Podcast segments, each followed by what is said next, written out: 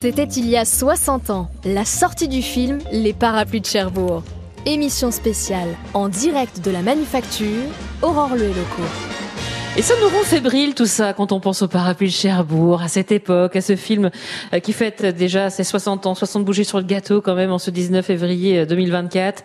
Euh, et les parapluies de Cherbourg qui, euh, bien sûr, a marqué bon nombre d'esprits et, notamment celui de Claude Penel. Claude Penel qui est peintre, ancien journaliste, donc chez nous, ancien ouvrier de l'Arsenal. Quel parcours incroyable Bonsoir Claude, ça m'aime beaucoup de vous recevoir ce soir.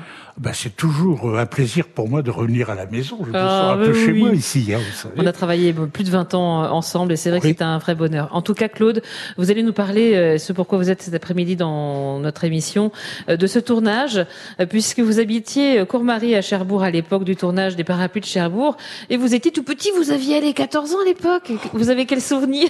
Pas si petit que ça, mais c'est vrai que ça fait très très loin quand même. Exactement. Mais bon, ça a laissé des souvenirs, oui, puisque la Courmarie à l'époque c'était quand même une cour un peu particulière, la cour des miracles, et de voir cette jeune fille, parce que pour moi c'était une jeune fille, arriver dans cette cour des miracles, il y avait quelque chose d'assez exceptionnel, quoi. Mm. Elle était belle comme c'est pas possible.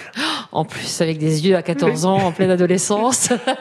c'est vrai qu'on remarque les, les, les, les jolies femmes, évidemment. Que je garde, mm. c'est la beauté de Catherine Deneuve.